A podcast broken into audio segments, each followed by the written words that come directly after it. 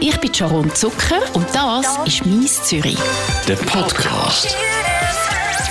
Bei mir im Studio heute die Autorin vom Buch «Die Räum dich frei» Methode, Daniela Gysin. Willkommen.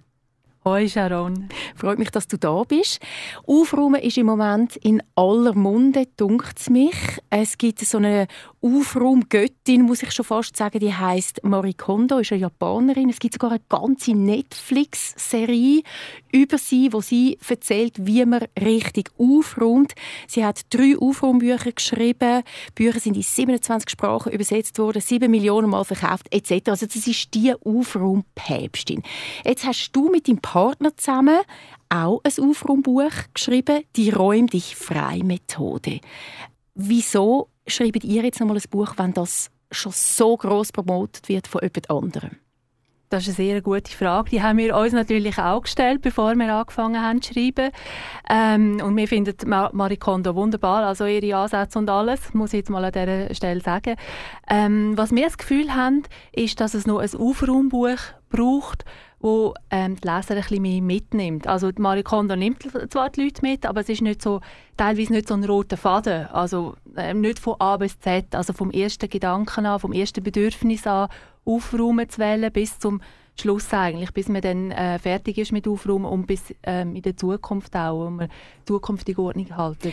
Schauen wir schnell, was Marie ja. Kondo sagt. Sie sagt nämlich, ähm, man muss alle Sachen anschauen und sich fragen, macht es mich glücklich, wenn ich den Gegenstand in die Hand nehme? Falls ja, behalten und sonst tschüss, weg damit.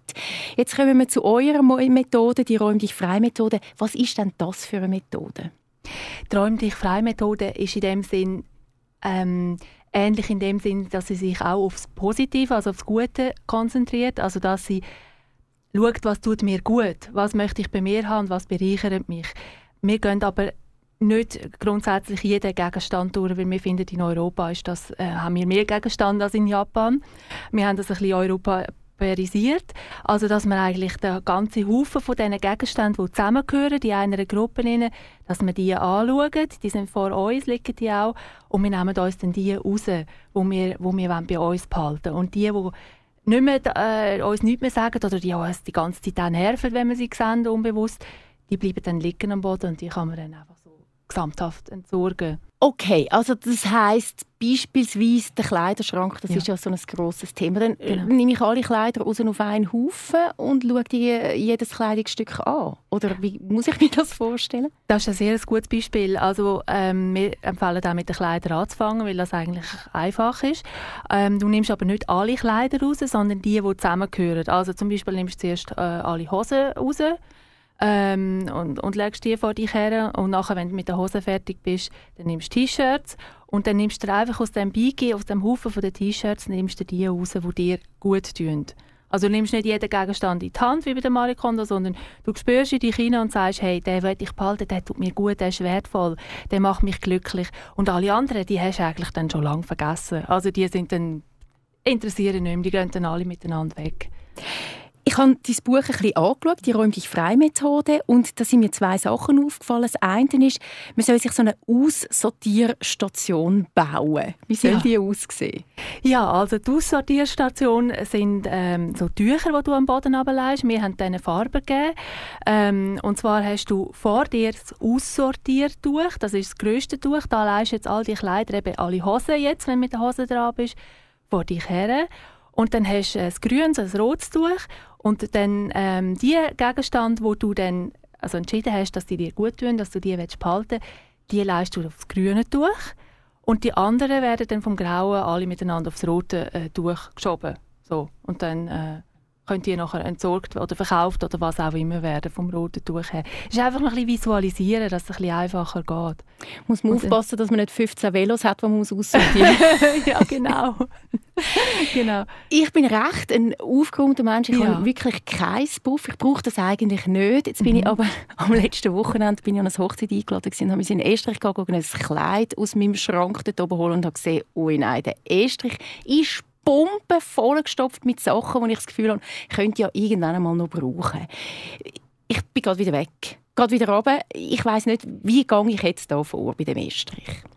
Also du hast da schon mal etwas Wichtiges gemerkt oder gespürt, dass dir nicht gut tut, nämlich wenn du in den Estrich reingehst, also dass da irgendetwas, dass dich das stört. Das ist schon mal der erste Schritt, also mal das Realisieren, hey, da muss ich etwas machen.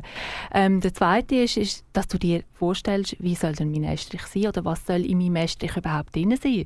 Es kann ja sein, dass du auf einmal denkst, hey, den Estrich, den brauche ich gar nicht, den Krümpel, der da drin ist. Ich könnte aber da drin ähm, meinen Yoga-Raum bauen oder ähm, irgendetwas anderes. Also, dass du dir vorstellst, hey, was stelle ich, was könnte eigentlich in meinem Estrich hin, für was brauche ich den oder wie würde mir der auch gut tun, wenn ich zukünftig reinkomme.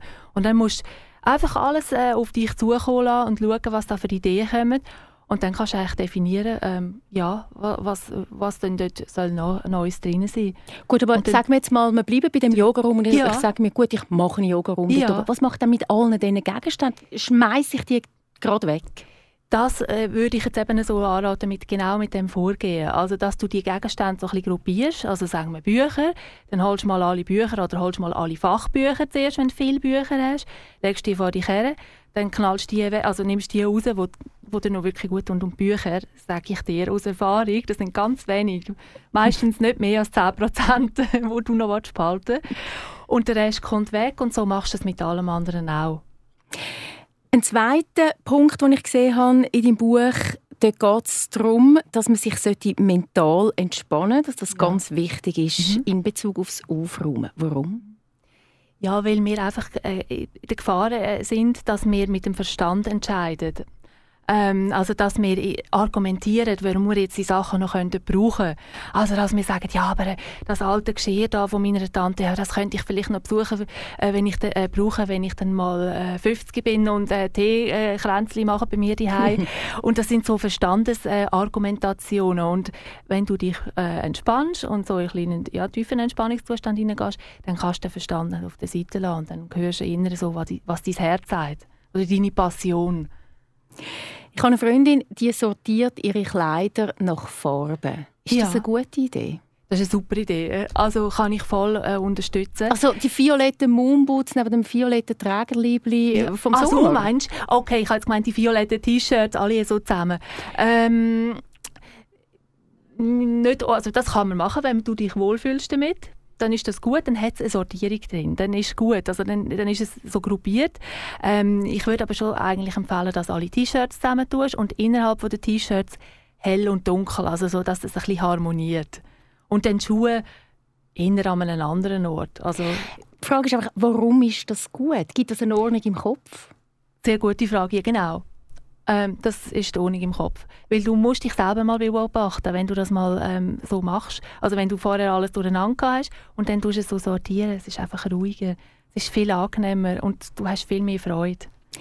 Ist dann Aufräumen allgemein, ist das wichtig? Ich rede jetzt nicht über Messis, die ja. einen riesen Puff haben, sondern wirklich einfach halt nicht so organisiert sind. Ist es wichtig, dass man aufgeräumt seine Schränke und seine Sachen aufgeräumt hat die also ich würde grundsätzlich sagen, wenn du dich nicht wohlfühlst, also wenn du dich jedes Mal unbewusst, und da musst du wirklich in dich hineinlassen, ähm, nicht gut fühlst, wenn du die Schranktüren aufmachst, denkst du ach Gott, das, finde ich das wieder nicht und das sollte ich auch wieder mal aufräumen, dann musst du aufräumen. Wenn, es dir aber super geht dabei und du einfach glücklich bist, sehe ich jetzt nicht unbedingt den Grund. Also ja, es muss dir einfach gut gehen. Es geht immer um das, es soll dir gut gehen. Gibt es Voraussetzungen, die man müsste haben die einem helfen, Ordnung zu behalten in seiner Wohnung?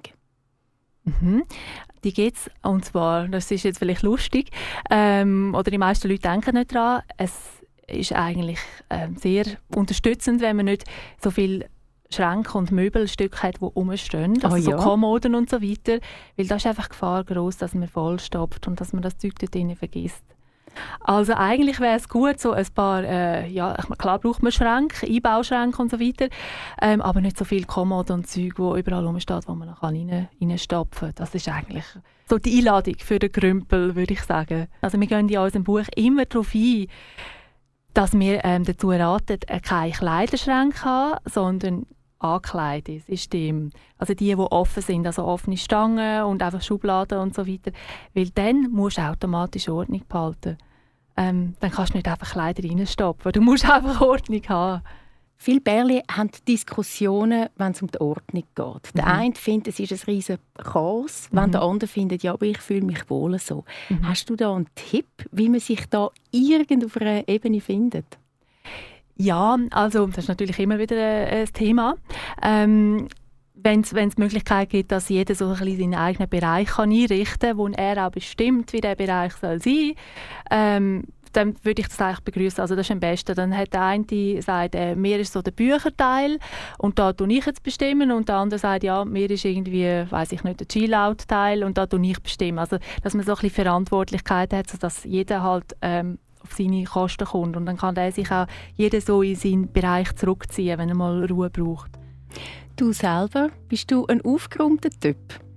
Ja, also meine Wohnung finde ich aufgeräumt. Äh, es gibt aber immer mal wieder Verbesserungspotenzial. Also das muss ich auch sagen. Ja, es gibt immer wieder Verbesserungspotenzial. Aber ich finde es eigentlich gut so.